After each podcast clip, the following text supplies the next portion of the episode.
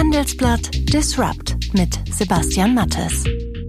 Hallo und herzlich willkommen zur 55. Ausgabe von Handelsblatt Disrupt, dem Podcast über neue Ideen, Disruption und die Macher der digitalen Welt. Mein Name ist Sebastian Mattes und ich begrüße Sie ganz herzlich aus unserem Podcaststudio hier in Düsseldorf.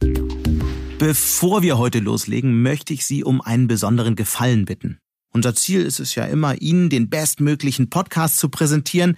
Es würde uns daher sehr freuen, wenn Sie als treue Zuhörerinnen und Zuhörer sich etwas Zeit nehmen würden und an einer Umfrage zu Handelsblatt Disrupt teilnehmen. Die Details und den Link dazu finden Sie in den Show Notes und in dem Text zu diesem Podcast. Ich bin jedenfalls sehr gespannt auf Ihr Feedback und sage jetzt schon einmal ganz herzlichen Dank. Und das hören Sie heute bei Handelsblatt Disrupt.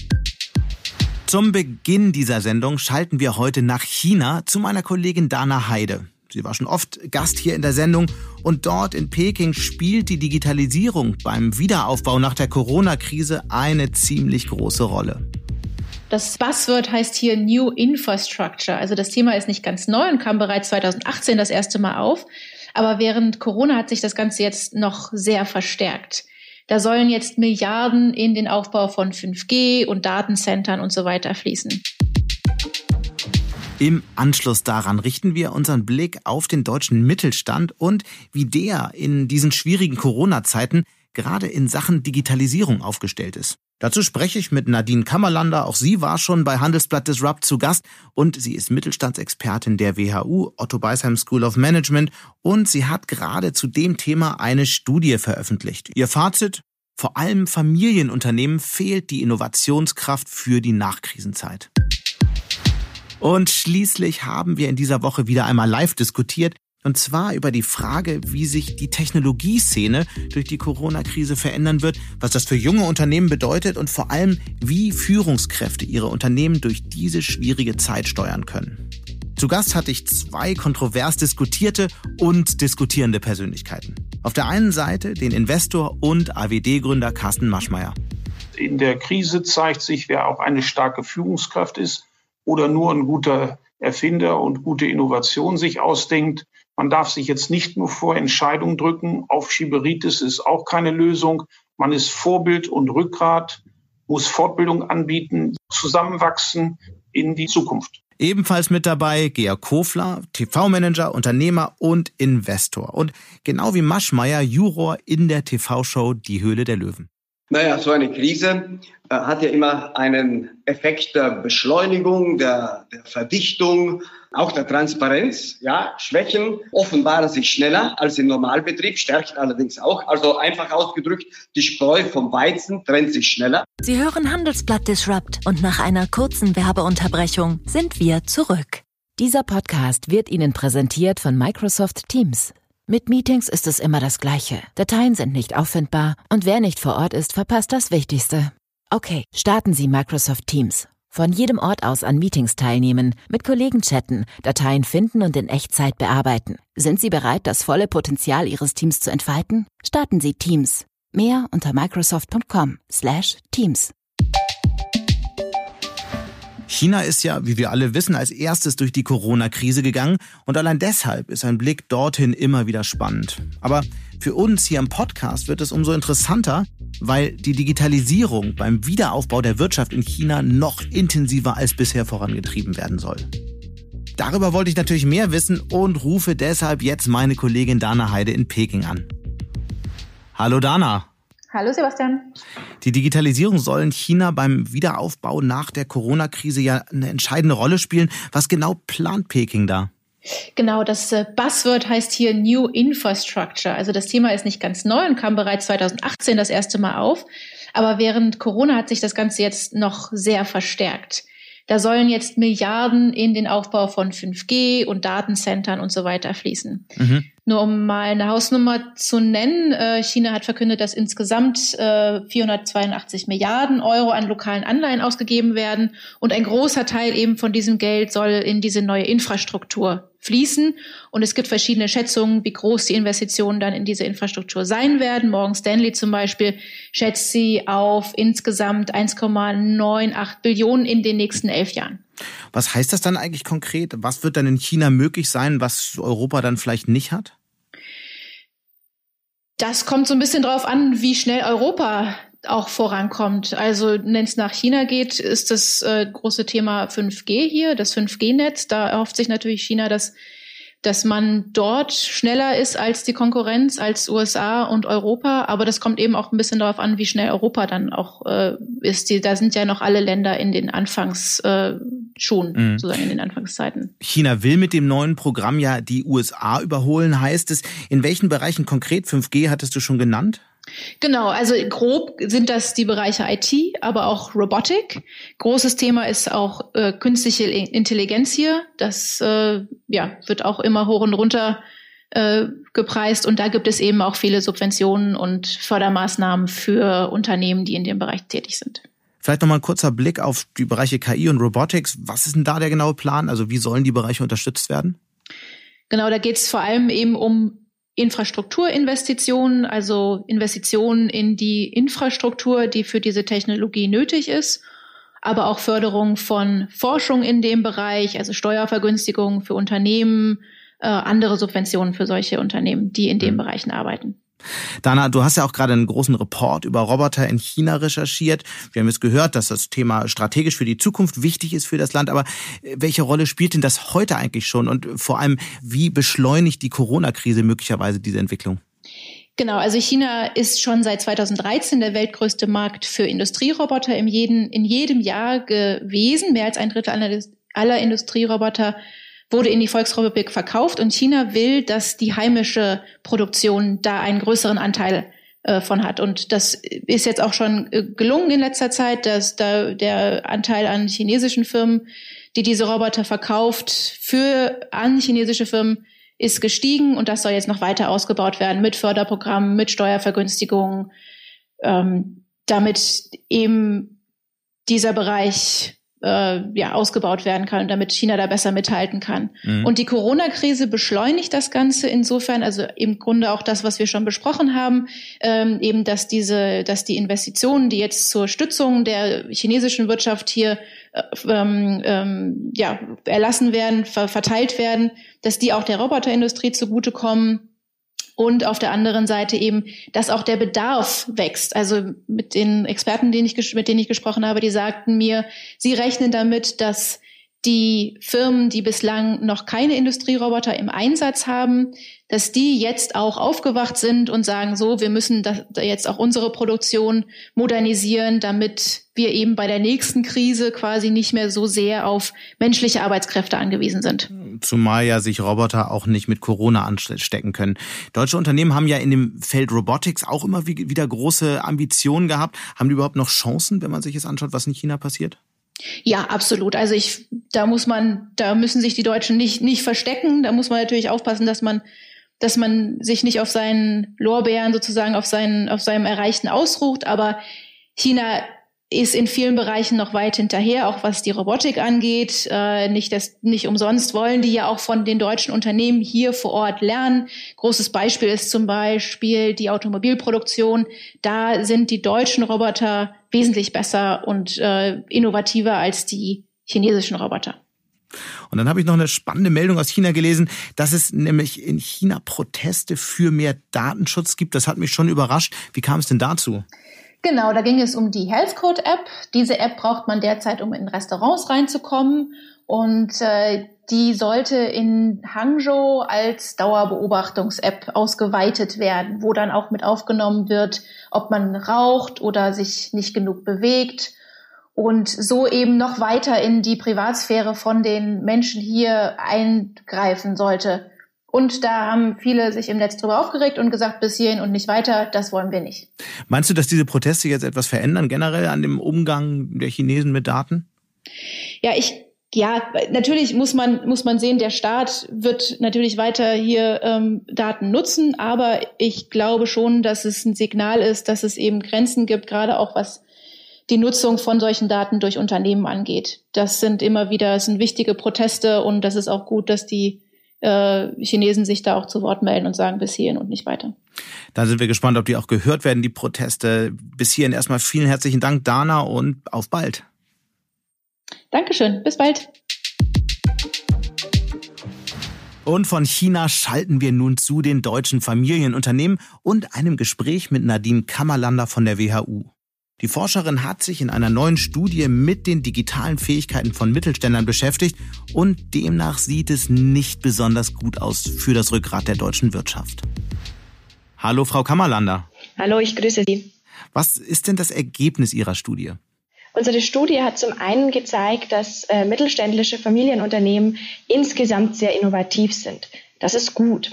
Unsere Studie hat aber auch gezeigt, äh, dass das Level an bahnbrechenden Innovationen in Familienunternehmen sehr, sehr gering ist. Also deutlich weniger als 20 Prozent haben angegeben, bahnbrechende Innovationen im Portfolio zu haben. Mhm. Und das stellt natürlich eine Gefahr äh, für die Zukunft unseres Mittelstandes dar. Nur kurz, damit wir hier alle über das Gleiche reden. Was ist für Sie eine Innovation? Also eine Innovation umfasst in der Wissenschaft alles ähm, von neuen Produkten, neuen Prozessen bis hin äh, zu neuen Geschäftsmodellen. Wir unterscheiden dann auch einen Grad der Radikalität und wir sehen, dass Familienunternehmen eben bei den äh, kleineren, inkrementelleren äh, Produkt- und Prozessinnovationen vorne mit dabei sind, aber dann abgehängt werden, wenn es darum geht, wirklich neue Geschäftsmodelle auf den Markt zu bringen. Also die Dinge, die den Leuten äh, beispielsweise als Uber und Airbnb ähm, im Gedächtnis sind, äh, das wird in den allerseltensten Fällen von Familienunternehmen implementiert. Das heißt, andersrum gesagt, Familienunternehmen fehlt die Innovationskraft für die Nachkriegszeit. Krisenzeit, richtig? In der Tat. Ähm, also Familienunternehmen machen sehr viele, sehr kleine Innovationen, Prozessverbesserungen, ein bisschen bessere Produkte und hier nochmal an der Qualität geschraubt. Das ist in normalen, in stabilen Zeiten äh, meistens ein Garant für mehr Profit und guten Erfolg. In Krisenzeiten, wie den, äh, denen wir uns jetzt gegenüberstehen, ist das aber natürlich gefährlich, weil zu erwarten ist, dass sich viele Geschäftsmodelle, viele Kundenwünsche, viele Angebote jetzt in dieser Zeit und danach ändern werden. Und äh, die Frage ist, äh, wo der deutsche Mittelstand am Ende nach der Krise steht. Hm. Wie erklären Sie sich das eigentlich? Weil in vielen Unternehmen gibt es ja den einen Patriarchen oder die Familie, die eigentlich recht deutliche Entscheidungen treffen könnten und sich nicht ewig abstimmen müssen. Woran liegt es, dass die Unternehmen dennoch nicht diese mutigen Entscheidungen treffen? Ja. Also Familienunternehmen könnten, wenn sie wollten, durchaus eben diese schnellen Entscheidungen treffen und innovativ sein. Es fehlt ihnen aber im Moment an Visionen, an Strategien und an Zielen. Gucken wir uns den typischen Patriarchen an. Das ist meistens ein Unternehmer, 60, vielleicht sogar 70 Jahre plus, dem natürlich auch die Erfahrung mit dem Digitalen fehlt, der das vielleicht nicht mehr versteht, der ganz klar kein Digital Native ist. Und äh, von so jemandem zu verlangen, sich mit Digitalisierung auseinanderzusetzen und dort auch bahnbrechende Innovationen hervorzubringen, neue Geschäftsmodelle, die auf neuen Technologien basieren, äh, das ist quasi in vielen Fällen von vornherein zum Scheitern verurteilt. Mhm. Das klingt ja jetzt dramatisch. Was gibt es denn überhaupt für einen Ausweg aus diesem Dilemma? Mhm. Oh, es gäbe sogar sehr viele Auswege. Ähm, ein Ausweg ist, ähm, zu sehen, dass jetzt die richtige Zeit ist, auch die nächste Generation ähm, heranzulassen. Wir haben in vielen mittelständischen Unternehmen sehr viele gut ausgebildete junge Leute, seien sie aus der eigenen Familie oder aber auch familienexterne Manager, die äh, vielleicht in dieser Situation mehr Weitblick, mehr Perspektive und vielleicht auch mehr Mut aufbringen. Ne? Das heißt, diese mit einzubeziehen oder vielleicht sogar ganz mutig zu sein und den Staffelstab zu übergeben, könnte eine Möglichkeit sein. Eine zweite Möglichkeit ist, sich zu überlegen, äh, wie man eigentlich unterschiedliche Perspektiven ins, äh, ins Unternehmen lässt, sei es beispielsweise durch den Beirat der ist in deutschen mittelständischen Unternehmen, sofern er denn vorhanden ist, oft sehr homogen besetzt. Wenn man da äh, mehr Diversität äh, hineinlässt, sei das jetzt durch unterschiedliche äh, Herkünfte, äh, Gender oder andere Perspektiven, hilft einem das auch. Und der dritte Ansatz, den ich für besonders vielversprechend halte, ist die Zusammenarbeit mit Startups. Wir haben äh, in Deutschland viele herausragend ausgebildete junge Leute, die äh, Startups gründen, Denen es häufig an äh, Kapital fehlt und äh, die jedoch sehr innovativ sind und auf der anderen Seite viele Familienunternehmen, denen genau diese Innovativität äh, fehlt. Insofern würde es sich hier geradezu anbieten, zusammenzuarbeiten und dann äh, den Schritt in die Innovativität zu wagen, erfolgreich zu wagen. Nennen Sie doch mal so ein Beispiel von so einer Kooperation zwischen einem Familienunternehmen und Startups, das besonders fruchtbar gewesen ist aus Ihrer Sicht. Ja, ähm, also ein Beispiel, äh, das mir hier im, im, im Kopf schwebt, ist ein, äh, eine Hotelkette, eine Südtiroler Hotelkette, mhm. die ein Startup eingegangen ist, ähm, mit äh, gegründet von, von jungen Menschen, die sich mit mehr Technologien ähm, im Hotelmanagement beschäftigen, also der ganzen Frage der Kundenzufriedenheitsabwicklung und dergleichen. Und so konnte das Thema Digitales ins Familienunternehmen gebracht werden. Ja? Andere Beispiele sind ähm, Unternehmen, Familienunternehmen im Handel, die beispielsweise mit Startups im E-Commerce-Bereich äh, kooperieren. Vielleicht nochmal zwei Fragen zur Systematik. Wie sind Sie vorgegangen bei der Studie? Sie haben wahrscheinlich viele Mittelständler befragt. In der Tat. Wir haben eine Studie, ähm, eine, eine quantitative Studie durchgeführt. Das heißt, wir haben Fragebögen versandt an äh, und haben äh, von über 700 Familienunternehmen Rücklauf erhalten. Und wir haben zugleich noch mehr als 100 Interviews geführt in äh, etwa 15 Familienunternehmen, in denen wir dann wirklich in die Tiefe gegangen sind und nach dem Wie und dem Warum und den äh, Problemen und Erfolgsfaktoren gefragt haben. Und das zeigt ja auch, dass die Familienunternehmen ihre digitalen Fähigkeiten selbst als nicht sonderlich gut einschätzen, oder? Ich meine, das ist ja auch ein Teil des Ergebnisses der Studie, dass die Eigenbewertung eigentlich, naja, schlecht, fast katastrophal ist, oder? Ja, also die Familienunternehmen, und das kann man vielleicht als positives Zeichen sehen, die Familienunternehmen wissen durchaus, dass viele von ihnen hier eine Schwachstelle haben. Ähm, jetzt ist ja typischerweise Erkenntnis der erste Schritt zur Besserung. Die Frage ist aber nur, wie kommt man jetzt dahin, sich diese Fähigkeiten zu erwerben? Äh, meine Hoffnung ist, der deutsche Mittelstand hat in den letzten Jahren und Jahrzehnten durchaus Krisen auch gemeistert. Jetzt muss man ehrlicherweise sagen, dass keine Krise so äh, hart und einschneidend war äh, wie die jetzige.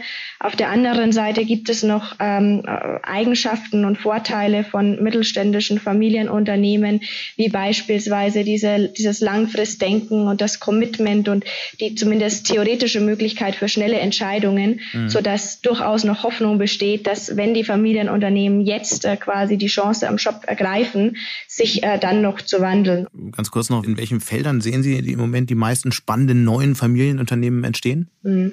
Also tatsächlich ist es so, dass wir Familienunternehmen vor allem in klassischen äh, Branchen entstehen sehen. Auf der anderen Seite gibt es doch auch ein paar wirklich innovative, technologiebasierte Startups in äh, Deutschland, wie beispielsweise im Bereich äh, der, der, der Übersetzung basierend auf künstlicher Intelligenz. Meine Hoffnung wäre, dass sich das äh, quasi äh, zusammen äh. Äh, ansonsten sehen wir beispielsweise in äh, ganz ausgefallenen Bereichen auch, dass sich viel tut. Beispielsweise im Bereich des Europaparks, auch ein Familienunternehmen, was im Moment sehr stark auf neue Technologien, Augmented Reality setzt. Wir sehen das im, im Baubereich bei, bei Goldbeck, äh, die da viel auf neue Technologien setzen. Also wir sehen das schon bei den unterschiedlichsten Branchen, auch bei denjenigen, wo man das vielleicht nicht unbedingt erwarten würde. Nadine Kammerlander, ganz herzlichen Dank. Vielen Dank. Tschüss.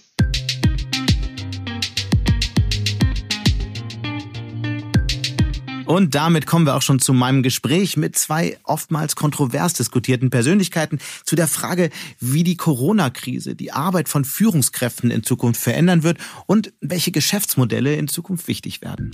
Dazu spreche ich bei einer Live-Aufzeichnung im Rahmen der Handelsblatt-Serie Managing Corona mit Carsten Maschmeyer und Georg Kofler. Beide investieren ihr Geld in junge Firmen und sind Juroren der Startup-Show Die Höhle der Löwen. Maschmeyer ist vielen unter anderem seit der Gründung des teils umstrittenen Finanzdienstleisters AWD bekannt und Kofler wiederum war vor über 30 Jahren der erste Chef von Pro7, hat dann den Pay-TV-Sender Premiere an die Börse gebracht und setzt jetzt voll auf Social Media. Ganz herzlich willkommen an meine beiden Mitdiskutanten. Herr Maschmeyer, Herr Kofler, wo erreiche ich Sie gerade? Herr Maschmeyer in München höre ich, Herr Kofler in Jawohl. Berlin, richtig? Ja. Sind ja beide nicht gerade mit dem silbernen Löffel im Mund in diese Welt gestartet. Inwiefern hat das eigentlich Ihr Leben bestimmt? Herr Kofler, Sie sind ja Sohn eines Holzfällers. Ihr Vater starb früh und Ihre Mutter musste dann als Näherin die ganze Familie allein durchbringen. Inwiefern hat Sie das geprägt, wenn es auch darum geht, mit Krisen umzugehen? Ja, ich glaube, ich habe ähm, eine äh, solide Bodenständigkeit ähm, mitbekommen. Ähm, ähm, die, die sich nicht verändert hat. Ähm, mhm. Und ähm, mit Krisen musste ich immer schon umgehen. Ja? Ähm, also insofern ähm, glaube ich, dass die, die Bereitschaft zur Veränderung, die Bereitschaft, äh, neue Wege zu gehen, schon ein bisschen mir äh, mitgegeben worden ist in meiner DNA. Auch die, die unternehmerische Lebensfreude und die Neugier, äh, hier aus dem Bergdorf rauszugehen, äh, in die weite Welt hinaus, meinen Horizont über den Alpenhauptkern hinaus äh, zu erweitern. Also diese, diese, diese Freude an, an, an Risiko, an, an, äh, an neuen Wegen, die habe ich da sicherlich mitbekommen. Über all die werden wir heute sprechen. Herr Maschmeyer, aber jetzt erstmal zu Ihnen. Sie waren Sohn einer alleinerziehenden Mutter, die als Sekretärin arbeitete und die Familie durchbringen musste. Dann haben Sie später während des Studiums im Versicherungsvertrieb gearbeitet, um das Studium zu finanzieren. Wie war das bei Ihnen? Naja, also sozusagen begann ja mein Leben mit einer Krise, weil ich das Produkt eines One-Night-Stand eines äh, verheirateten Mannes war mit drei Kindern, viel, viel älter als meine Mutter. Und damals war das natürlich eine Schande, ein uneheliches Kind zu haben. Wir sind sehr ärmlich aufgewachsen und wenn man nichts hat und nichts bekommt, dann muss man was tun. Und äh, ich habe mit 15 Jahren angefangen, Geld zu verdienen. Einmal habe ich äh, Trainerstunden für noch jüngere Läufer gegeben. Da habe ich drei, vier Mark pro Stunde bekommen und mhm. habe in den Ferien am Supermarkt an der Kasse gesessen und am Samstags äh, sechs Mark 50 die Stunde und habe Plakate an Bauzäune geklebt, wenn Musikkonzerte kamen. Damit habe ich mein erstes Geld verdient und eigentlich war der Weg für die leistungsorientierte Bezahlung und die Eigenständigkeit und Selbstständigkeit da ein bisschen vorgegeben. Aber aus Imagegründen habe ich meiner Mutter versprochen, ich will Medizin studieren. Das war ja damals ein ganz toller, angesehener Beruf. Da musste man sich sicher auch finanziell äh, vor 30, 40 Jahren keine Gedanken machen. Es war für sie ein ganz, ganz großer Schock, als ich das dann alles beendet habe und sage, ich will in die Finanzwelt. Mhm. Wir würden jetzt gern zum, zum Beginn, bevor wir richtig in die Diskussion einsteigen, ähm, mal den Spieß umdrehen. Ganz oft äh, sind Sie beide ja auf der Seite beim Elevator Pitch und hören sich an, was die jungen Unternehmer zu sagen haben. Ich würde das gerne jetzt mal bei Ihnen machen. Schreiben Sie doch mal beide so in maximal 30 Sekunden, als wären alle, die hier zuhören, völlig Fremde, hätten noch nie von Ihnen gehört. Was machen Sie jetzt eigentlich und was, äh, was macht es besonders, das, was Sie tun? Ähm, Herr Maschmeyer, fangen Sie doch mal an. Also ich bin als erfahrener Unternehmer ein guter Sparringpartner für Gründer, kann vor allem meinem Netzwerk helfen, die Brücke in die USA, Kontakte zu Celebrities. Und wir sind enorm gut im Vertrieb und Vertrieb ist das zweite Gründen. Wir können sehr viel Gründer zusammenschalten, ihnen eine Plattform geben, sich auszutauschen, gerade in Europa und USA. Das macht uns sicher interessant und wir investieren frühphasig mit Seed and Speed und für die Wachstumsfinanzierung die größeren Ticket mit Olsen Capital. Und Sie sind natürlich auch gut in Sachen PR, wie man bei Ihnen immer wieder merkt. Das würde ich gern später noch diskutieren. Aber zunächst mal, Herr Kofler, Ihr Elevator Pitch.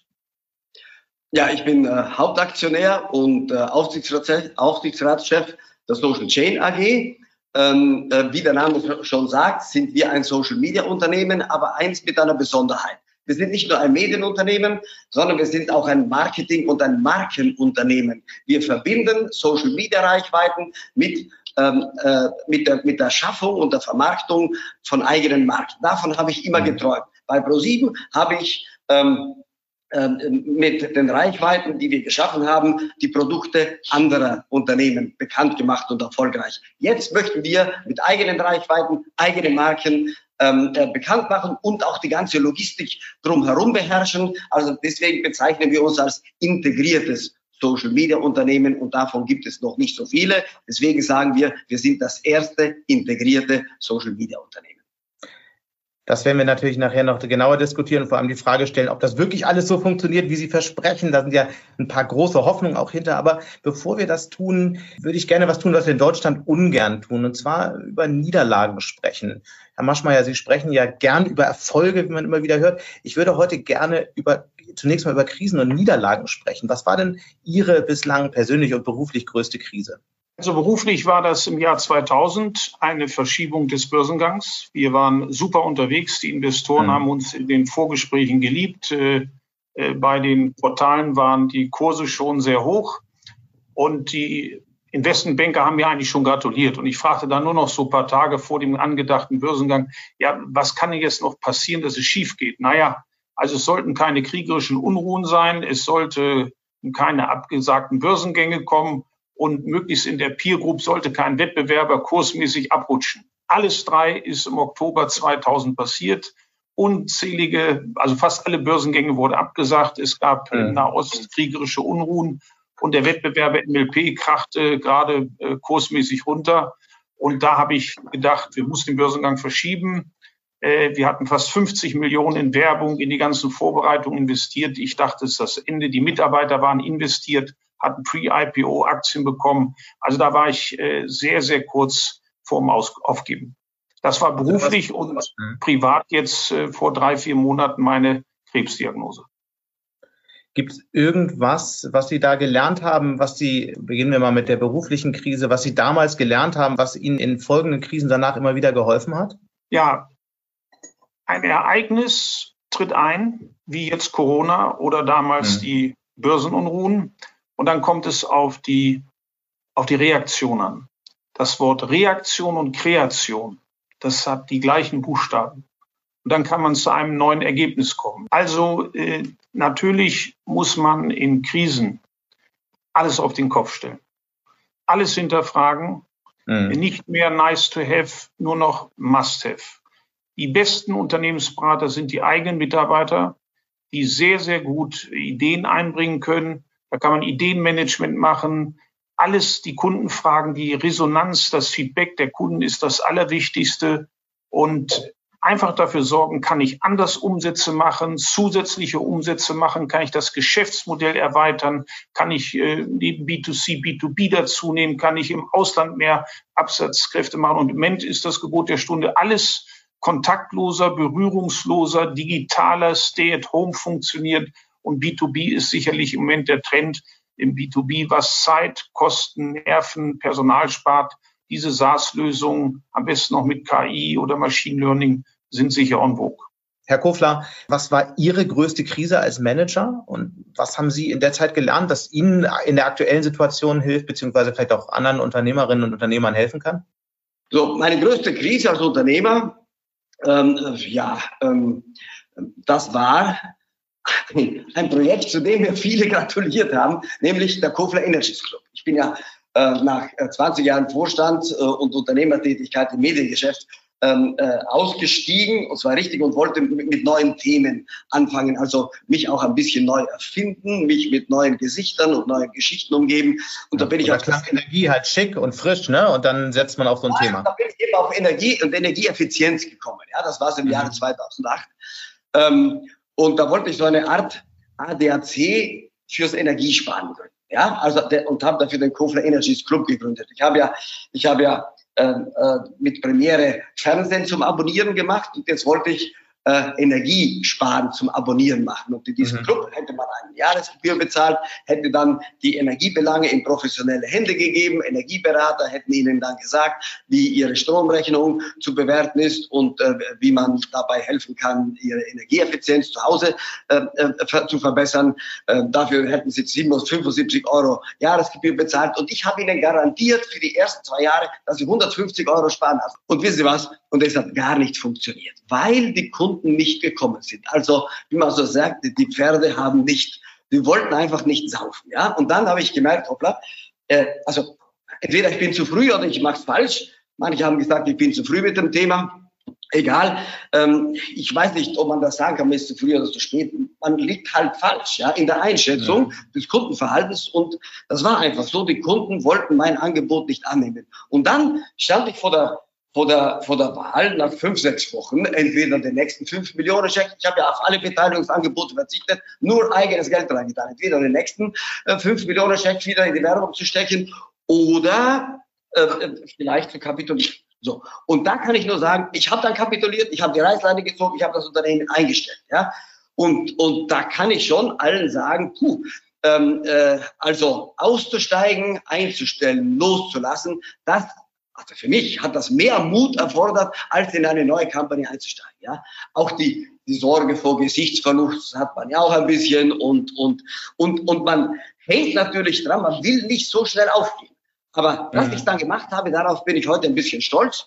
Und ähm, ja, und, und daraus habe ich eben die Lehre gezogen, ähm, äh, vielleicht doch nochmal genauer hinzuschauen und das Kundenverhalten doch mal genauer zu analysieren. Herr Kofler, Sie waren ja auch damals trotzdem finanziell recht gut ausgestattet. Stimmt es, dass Sie 100 Millionen Euro durch den Premiere-Börsengang verdient haben? Naja, die Parteien haben äh, zu den Verträgen Stillschweigen ähm, vereinbart, aber die Größenordnung, die Sie da greifen, ist nicht ganz falsch. Alles klar. Also das heißt, ähm, Sie konnten sich die Niederlage natürlich auch leisten. Äh, nichtsdestotrotz haben Sie sich dann ja auf andere spannende Bereiche konzentriert, sind jetzt im, im Feld Social Media angekommen. Warum da? Was sind Ihre Hoffnungen? Wieso sind Sie da jetzt eingestiegen? Naja, das ist so, so einfach äh, erklärt wie, wie zum, zum Beginn des Satellitenfernsehens, als ich mit ProSieben eingestiegen war. Ja? Da gab es eine neue Technologie, die es ermöglichte, äh, die Medienwirtschaft äh, äh, zu revolutionieren, äh, neue Angebote zu den äh, Zuschauern zu bringen. Social Media ist jetzt der nächste Innovationszyklus in der gesamten Kommunikationswelt, natürlich Medienwelt, aber auch Marketingwelt.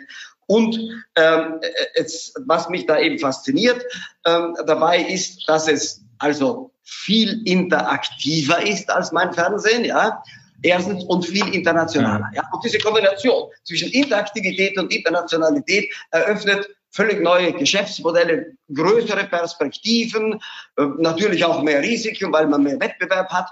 Ähm, aber ich glaube, ich, also ich schätze jedenfalls die Chancen ähm, höher ein als die Bedrohung durch den Wettbewerb. Das klingt jetzt erstmal alles toll, was Sie sagen. Auf der anderen Seite haben Sie ja mit ziemlich viel Tamtam -Tam letztes Jahr auch den Börsengang im Prime-Segment angekündigt. Wie steht's damit? Davon ist ja jetzt nicht mehr viel zu hören dieses Jahr. Ja, und es war auch die Rede also, von der Milliardenbewertung und so. Also wie ist da der Stand bei Ihnen? Ja, der Stand ist richtig gut. Ja, wir sind ja an der Börse. Ja, ähm, nur nicht, nicht mit viel Tamtam, -Tam, sondern erstmal hier an der Börse in Düsseldorf. Wir, unsere, die Akte der Social Chain AG wird, wird ähm, äh, auf äh, Xetra gehandelt. Das heißt also, wir sind schneller als geplant an die Börse. Wir haben eine Kapitalerhöhung platziert im November letzten Jahres, die deutlich überzeichnet war. Da haben wir unsere ersten 15 Millionen eingesammelt. Wir werden solche Sachen öfter machen, aber ähm, äh, den größeren IPO, wie man so sagt, Re-IPO, den ja. äh, planen wir jetzt ähm, ähm, in der in der in der ersten Hälfte hier des kommenden Jahres, weil alle, alle Investmentbanken uns äh, gesagt haben, wenn ihr so weiter wächst, und wir haben ja schon eine Jahresguidance abgegeben, so wie ein richtiges börsennotiertes Unternehmen, ja. dann haben wir deutlich Wachstum pro Jahr, ne? Bitte? 200 Millionen im Jahr mit Akquisitionen, die wir in der Pipeline haben, die uns in die Richtung 300 Millionen bringen werden. Und da haben uns alle Investmentbanken gesagt, wir glauben an eure, an eure Story. Die Investoren mhm. sind sehr positiv. Das haben wir auch selber gemerkt bei der letzten Roadshow, die wir im, im November gemacht haben. Ähm, wir haben nur noch zu wenig Aktien äh, äh an der Börse, also im, im Free Float. Das wird sich eben ändern. Dann mit einer größeren Platzierung. Und äh, dann werden wir auch in, in das Prime-Segment äh, in Frankfurt äh, gehen natürlich mit Börsenprospekt und allem drum und dran. Ähm, so, und das planen wir in, in, in, im Laufe des, sagen wir mal, Frühjahr kommenden Jahres, ähm, weil uns die Investmentbanken genau das vornahmen mit der Begründung, dass wir dann eben äh, noch breiter aufgestellt sind und eine höhere Bewertung zu erwarten haben. Also das sollten wir nicht unnötig Geld auf den Tisch liegen lassen. Ja, dann lassen wir uns mal überraschen, ob das passiert, wann das passiert und so weiter. Ich würde gerne nochmal über die aktuelle ökonomische Situation sprechen. Ökonomen überschlagen sich ja gerade mit äh, Superlativen. Herr Marschmeier, die schlimmste Krise seit der großen Depression sei die Corona-Krise, sagt zum Beispiel der IWF. Wenn wir mal ein paar Jahre in die Zukunft blicken, wie viele Ihrer Startups wird es denn dann eigentlich noch geben und wie ist Ihr Portfolio generell gerade aufgestellt? Also ich glaube auch, dass wir die größte Rezession seit dem Zweiten Weltkrieg bekommen, also eigentlich seit 2932 äh, vor knapp 100 Jahren. Wir werden eine enorme Nachkrise bekommen. Mhm. Von den 10 Millionen Kurzarbeitern werden zwei, drei Millionen Langzeitarbeitslose.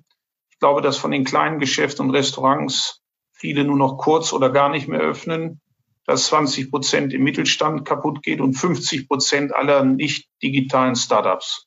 Also es wird äh, eine ganz, ganz lange Nachkrise. Es werden mehr Menschen an den wirtschaftlichen und jobmäßigen Folgen der Corona-Krise leiden als an der Erkrankung. Äh, so traurig das für jeden Toten und jeden Schwerkranken ist. Es wird aber wirtschaftlich noch viel, viel schlimmer. Ich glaube, dass äh, wir eine Immobilienkrise bekommen, gerade im gewerblichen Bereich.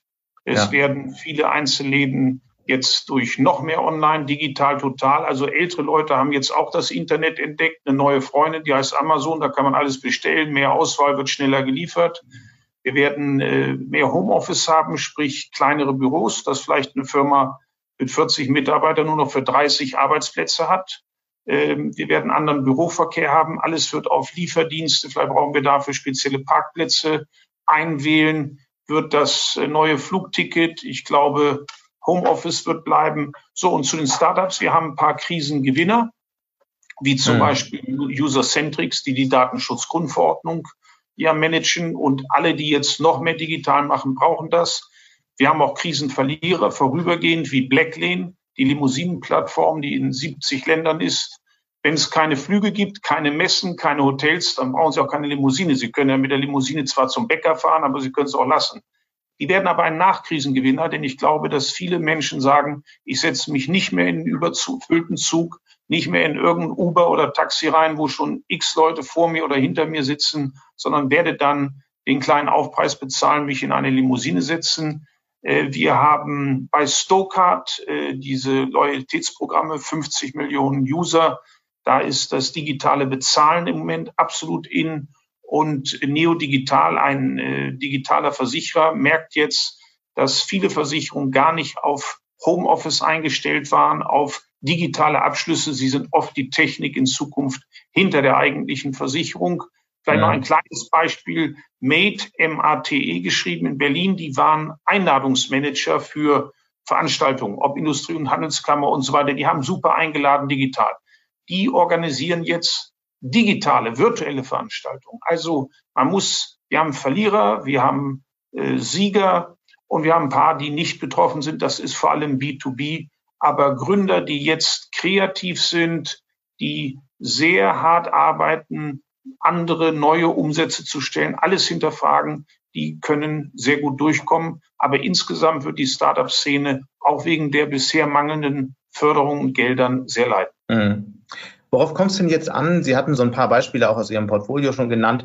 Worauf kommt es jetzt an als Unternehmer und als Manager von solchen Unternehmen? Wie bringt man seine Firma jetzt durch die Zeit, Herr Kofler? Vielleicht haben Sie ja auch so ein, zwei Führungskräfte im Kopf, die besonders geeignet sind. Also was für Fähigkeiten brauchen Führungskräfte jetzt, um die nächsten, sagen wir mal, 18 Monate nicht nur zu überstehen, sondern vielleicht Ihr Unternehmen eben auch zu neuer Kraft zu führen? Naja, so eine Krise äh, hat ja immer einen Effekt der Beschleunigung, der, der Verdichtung, ähm, auch der Transparenz. Ja, Schwächen ähm, ähm, offenbaren sich schneller als im Normalbetrieb, Stärken allerdings auch. Also einfach ausgedrückt, die Spreu vom Weizen trennt sich schneller. Mhm. Und ähm, äh, äh, natürlich auch bei den Führungskräften.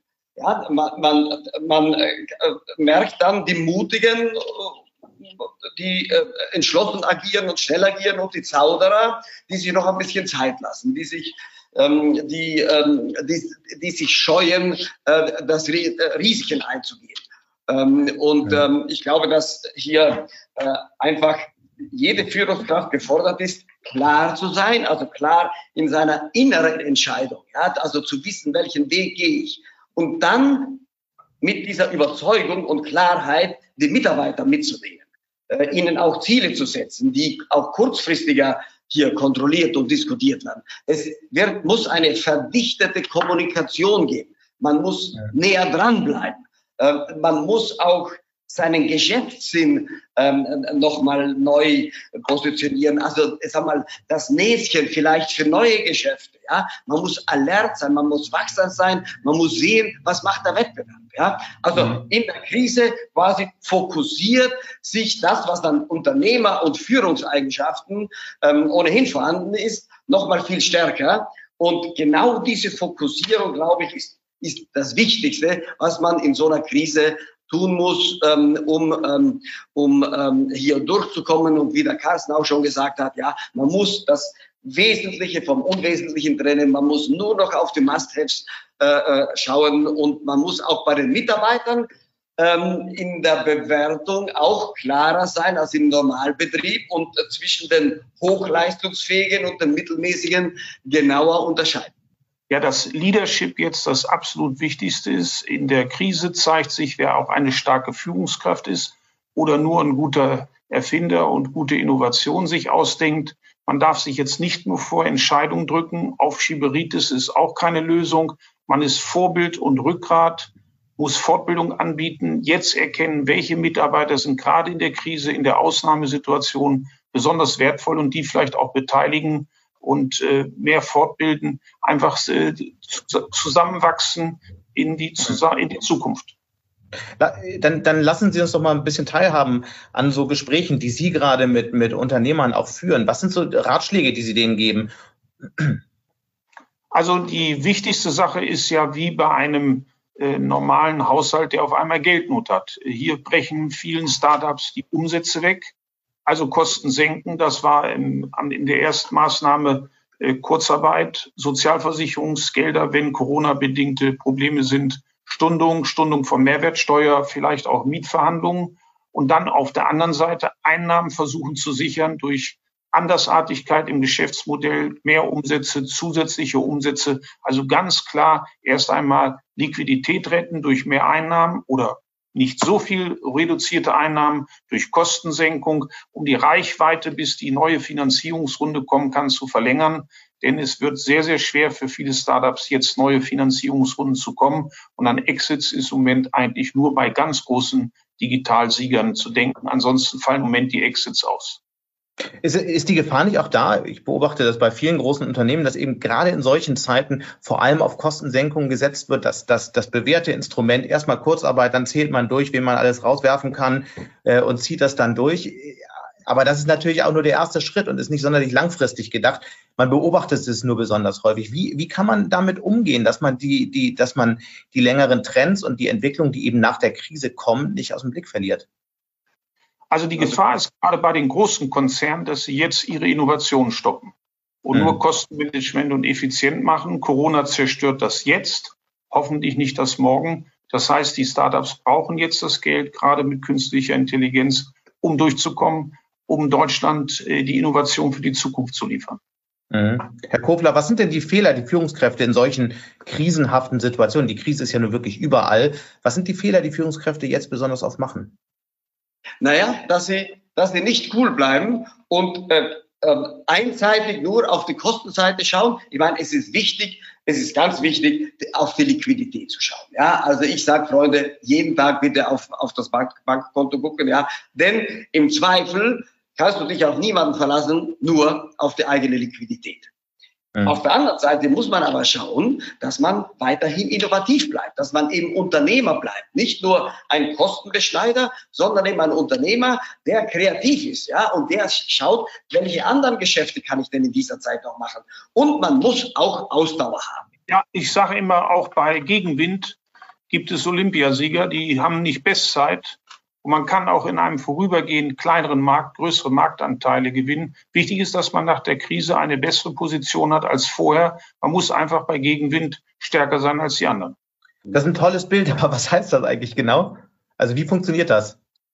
Naja, dass man einfach überlegt, wo können wir jetzt besser sein, kreativer sein. Ich meine, bei Kälte friert man, muss man sich bewegen. In der. Krise muss man härter arbeiten, kreativer arbeiten. Also einfach überlegen, was kann ich machen, um aus dieser berühmten sauren Zitrone äh, schmeckende Limonade zu machen. Und einige Gründer sind innovativ, können sich neu erfinden oder so sehr die Kosten senken, dass sie nach der Corona-Krise hoffentlich wieder ihre alten Zahlen und Steigerungen erreichen. Und manche werden das nicht. Die müssen umdenken oder was Neues gründen. Das ist einfach jetzt so.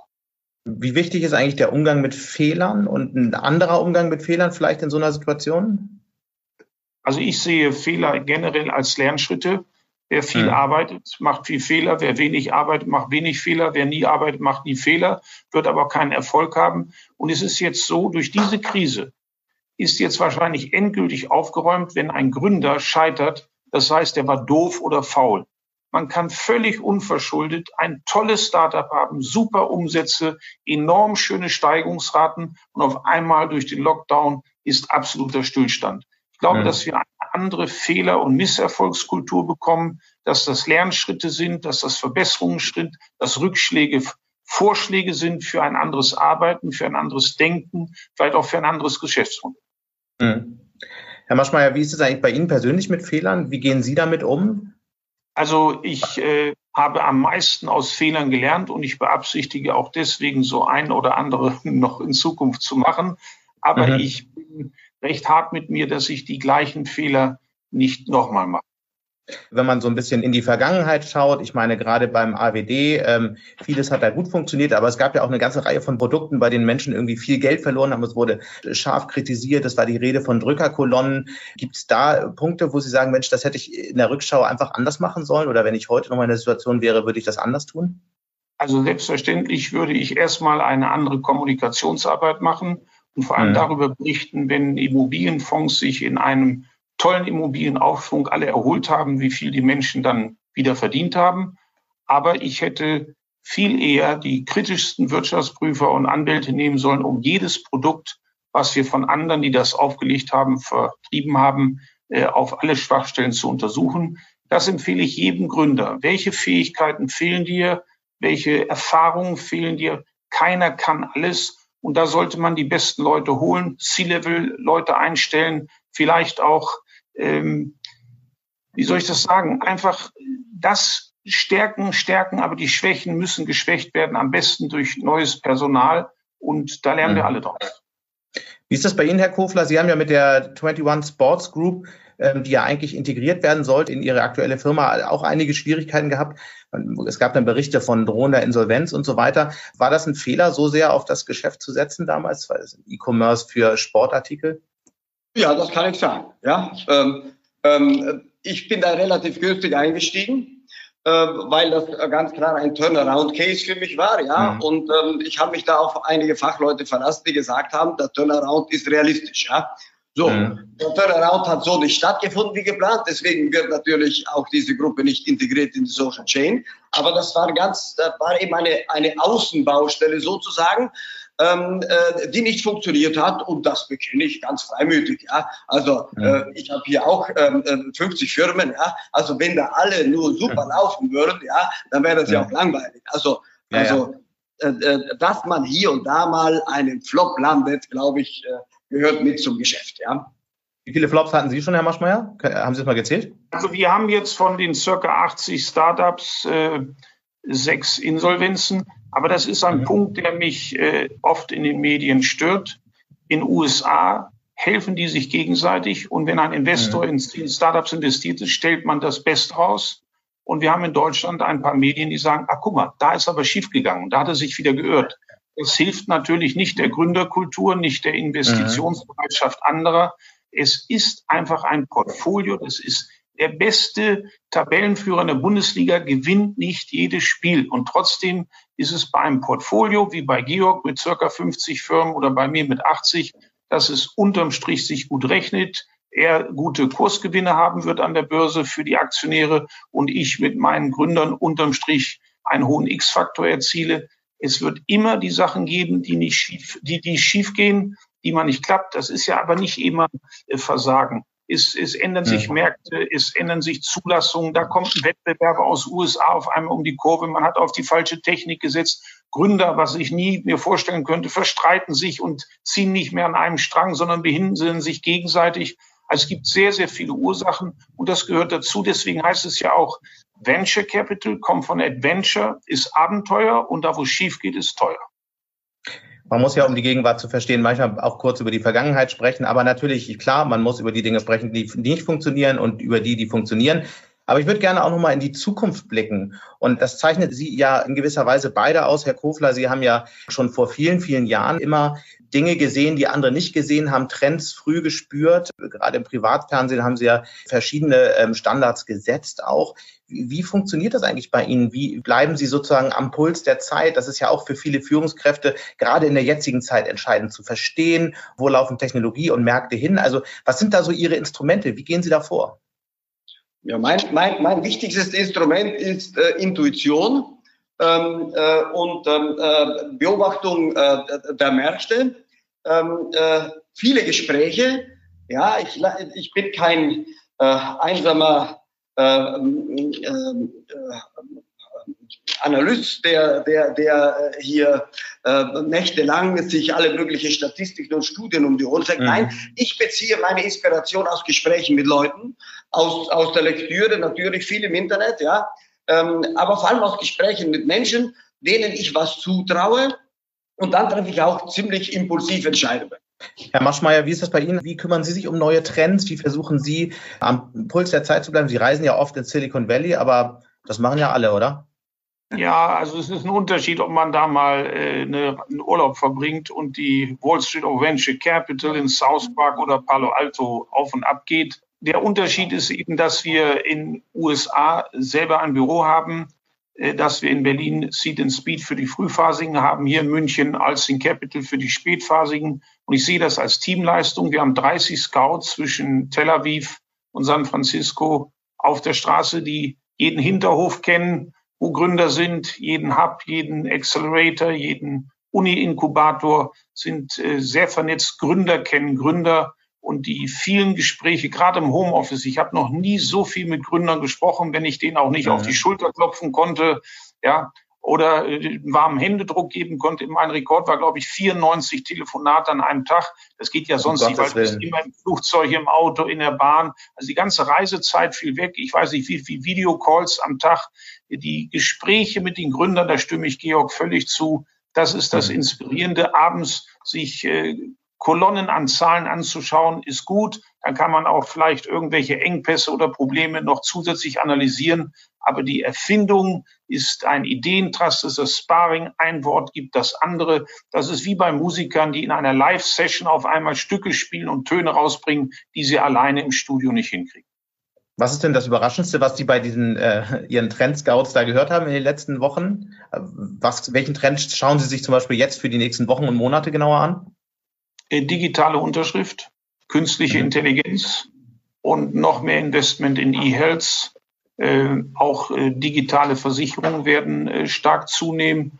Mhm. Und ähm, ich, ich liebe Expileps hier in München, künstliche Intelligenz, die einfach das, was Menschen mit Fehlern machen und wo sie lange Zeit brauchen, eben sehr viel schneller können. Also und äh, mein Traum, wo ich besonders glücklich bin, dass ich mit Professor Holzbohr, dem früheren Chef von Max Planck Psychiatrie, Depressionsdiagnostik und Therapie mache mit der Brain Health und wir eben einen Test auf dem Markt haben, woran man erkennen kann, warum man überhaupt eine Depression hat, dass wir Gegenmittel gegen verschiedene äh, Gehirnerkrankungen wie Angstzuständen, Depression, äh, Schlaflosigkeit haben. Bin sehr, sehr stolz dabei zu sein. Die nächste Frage ist auch gleichzeitig unsere letzte. Wenn Sie nochmals neu anfangen würden, womit würden Sie sich heute selbstständig machen? Was wäre das, wenn Sie heute ein Unternehmen aufbauen? Was wäre das Feld, in das Sie reingehen würden, Herr Kofler?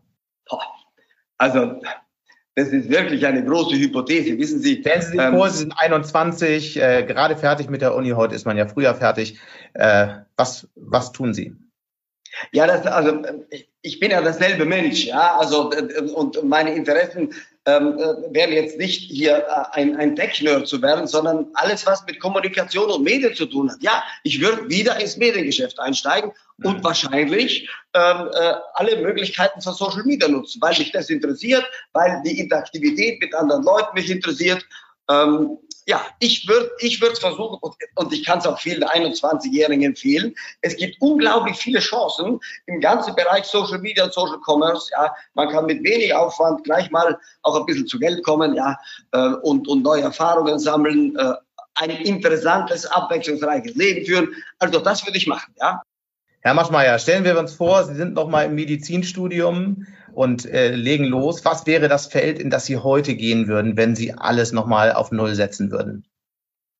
Also wenn ich das, äh, wenn ich da eine Bombenidee hätte, würde ich nicht mehr investieren, sondern jetzt mein eigenes Unternehmen gründen. Ich kann jedem jungen Menschen in dem Alter nur empfehlen, drei Sachen. Unbedingt multilingual, perfekt im Englisch, das ist die Startup- und Investorensprache.